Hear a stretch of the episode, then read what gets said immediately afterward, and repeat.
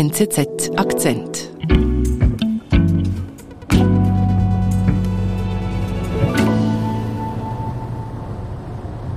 Es ist früher Morgen, noch nicht einmal 6 Uhr. Musa Sonko fährt in einem Lieferwagen seit Stunden auf der Autobahn. Er kommt von Italien her, fährt über die Grenze zur Schweiz und er hört hinten im Laderaum verzweifelte Rufe. Er hat nicht irgendetwas geladen, sondern er hat Menschen geladen. Also Menschen einfach hinten drin in einem gewöhnlichen Lieferwagen. Ja, und zwar nicht nur zwei, drei, sondern 23 Menschen. Okay. Sie sind etwa auf fünfeinhalb Quadratmeter eingepfercht. Das muss man sich so vorstellen, das ist wie ein bisschen mehr als eine Tischtennistischplatte. Und sie schreien, sie bekommen kaum noch Luft, der Sauerstoff ist knapp und sie poltern gegen die Zwischenwand. Aber Musa, Sonko, der Fahrer, er reagiert nicht, er fährt weiter. Dann schaut er irgendwann in den Seitenspiegel und sieht von hinten ein Schweizer Polizeiauto nähern. Dieses Auto überholt ihn, es ist eine Polizeistreife und sie zeigt ihm an, er soll ihnen folgen. Und äh, Musa Sonko folgt dem Wagen weg von der Autobahn auf einem Parkplatz und es wird sein letzter Moment in Freiheit sein, denn Musa Sonko ist ein Schlepper. Im Laderaum von Musa Sonko werden 23 völlig erschöpfte Menschen gefunden. Der Fall zeigt auf, wie das System der Schlepperbanden funktioniert, erzählt NZZ-Redaktor Florian Schob. Ich bin Antonia Moser.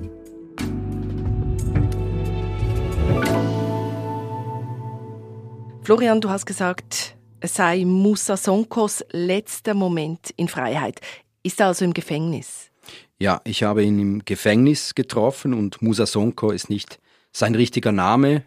Musa Sonko ist ein Gambier, er ist 27 Jahre alt und er hat mir dort im Gefängnis hinter Gitterstäben erzählt, wie es so weit kam, dass er überhaupt ein Schlepper wurde. Okay, und wie kam es so weit?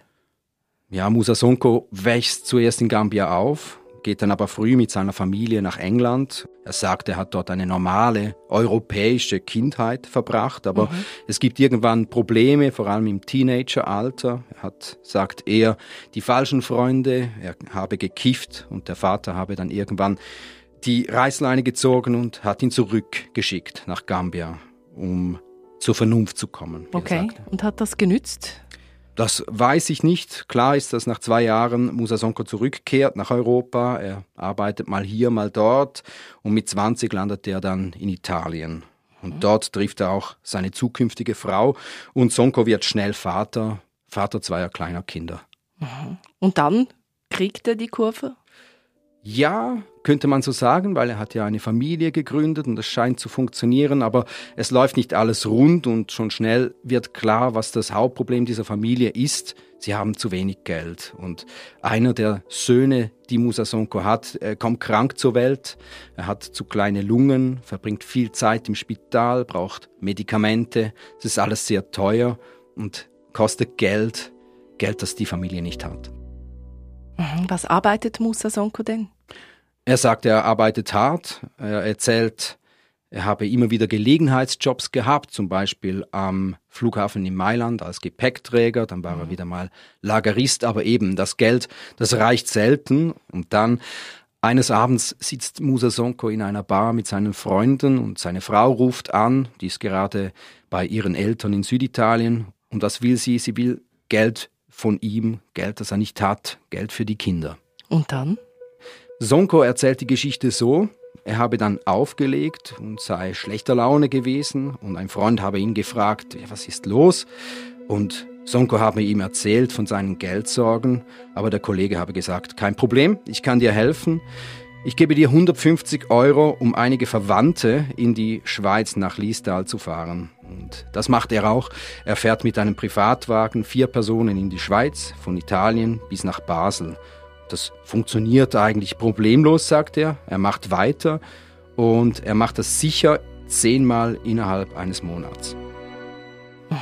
Also zehnmal innerhalb eines Monats, das sind dann aber keine Verwandten mehr, die er da fährt, oder? Nein, das äh, sicher nicht. Das hat er mir gegenüber behauptet und er hat auch gesagt, er habe nicht gewusst, was er gemacht habe, habe gedacht, das sei legal. Aber es gibt natürlich Zweifel daran. Er verstrickt sich auch in mehrere Widersprüche während des Gesprächs. Feststeht, dass er es immer wieder macht und weitermacht. Und dann kommt ein größerer Auftrag hinzu. Was heißt? Jetzt fährt er mit einem Lieferwagenmenschen in die Schweiz, also nicht mehr mit Privatautos. Okay. Und er kann durch das halt auch mehr Menschen transportieren. Mhm. Aber diese Aufträge bekommt Musa Sonko die immer noch von diesem Kollegen aus der Bar, mit dem das alles angefangen hat? Ja, so sagt er es. Musa Sonko sagt, das sei sein Draht zu diesem Schleppernetzwerk. Dieser Mann, der würde ihm immer wieder Flüchtlinge zuschieben, die er dann transportieren soll. Und er ist ein Afghane und meist sind es eben ähnliche Kulturkreise, die die Migranten schleppen. Also Afghanen schleppen Afghanen, Sri Lanka schleppen Sri Lanka und so weiter. Warum ist das so? Man spricht die gleiche Sprache, es gibt sehr viel schneller ein Näheverhältnis, also man ist näher aneinander dran und so funktioniert das auch besser. Mhm. Und wie geht das dann? Wie kann ich mir das vorstellen? Wie funktioniert jetzt so ein Schleppernetzwerk? Sie holen die Migranten irgendwo ab in einem abgemachten Haus oder in einem Wald oder sie sprechen Migranten irgendwo auf Bahnhöfen an und dann bringen sie sie zur nächsten Station, hier in unserem Beispiel eben in die Schweiz. Sie fahren dabei mit Lastwagen, mit Privatautos, Bussen, Campern und manchmal schicken die Banden auch Vorfahrer vor. Die müssen abchecken, ob es irgendwo Polizeikontrollen gibt. Und man muss dazu sagen, die Schweiz, das ist dann nicht das Zielland. In den meisten Fällen ist die Schweiz einfach ein Transitland. Die meisten Migrantinnen und Migranten wollen eigentlich nach Deutschland, England oder Frankreich. Okay. Und Musa Sonko, der ist jetzt als Fahrer mit dabei. Genau, und auch mit diesem Transporter am 5. September. Aber diese Reise wird unterbrochen in Hergiswil in der Innerschweiz, weil ihn eben die Polizei rausholt. Florian, Musa Sonko, der Fahrer aus Italien, hat jetzt 23 Menschen in einem Lieferwagen gefahren und die Polizei holt ihn raus. Was passiert dann?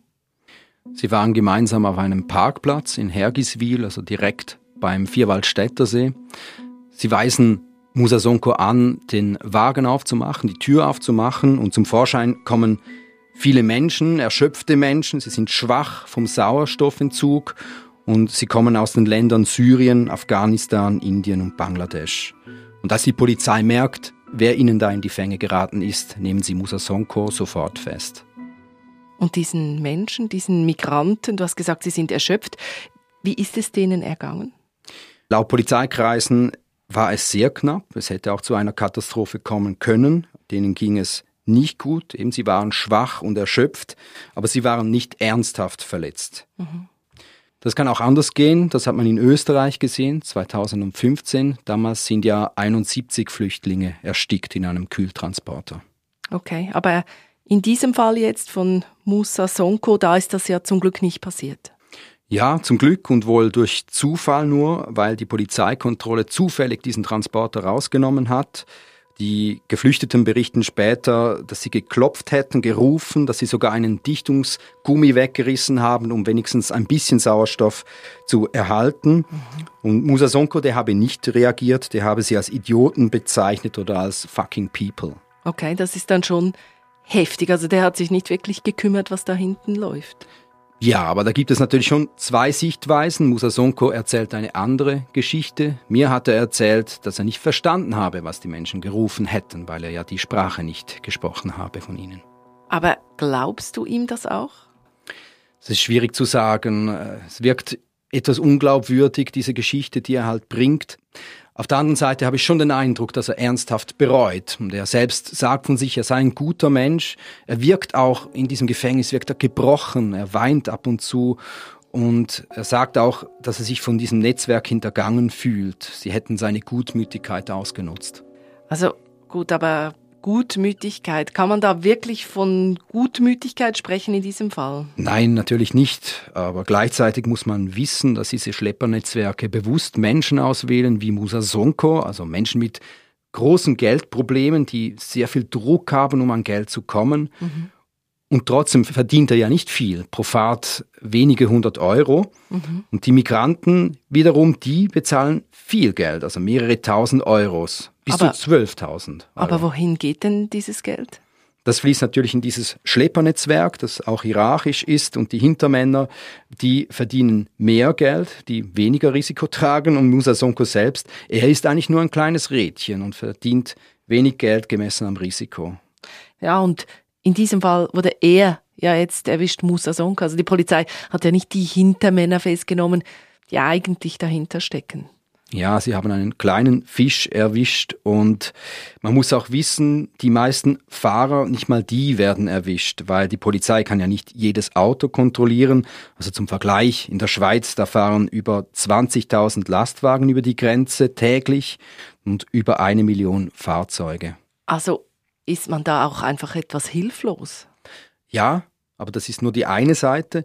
Auf der anderen Seite hat die Schweiz als Transitland keinen großen politischen Druck, hier was zu ändern. In den Zielländern, eben in Deutschland, in Frankreich oder England, da sieht es natürlich anders aus. Mhm. Wie sieht es jetzt aber aus für Musa Sonko? Er sitzt weiterhin im Gefängnis und wird wahrscheinlich im Frühling 2024 entlassen. Und ich habe ihn dann gefragt, was er dann machen will, wenn er wieder auf freiem Fuß ist. Und er hat gesagt, er will so schnell wie möglich zurück zu seiner Familie. Er will mhm. sie wieder unterstützen können, weil darunter leidete er am meisten im Gefängnis, dass er seine Familie im Stich gelassen hat.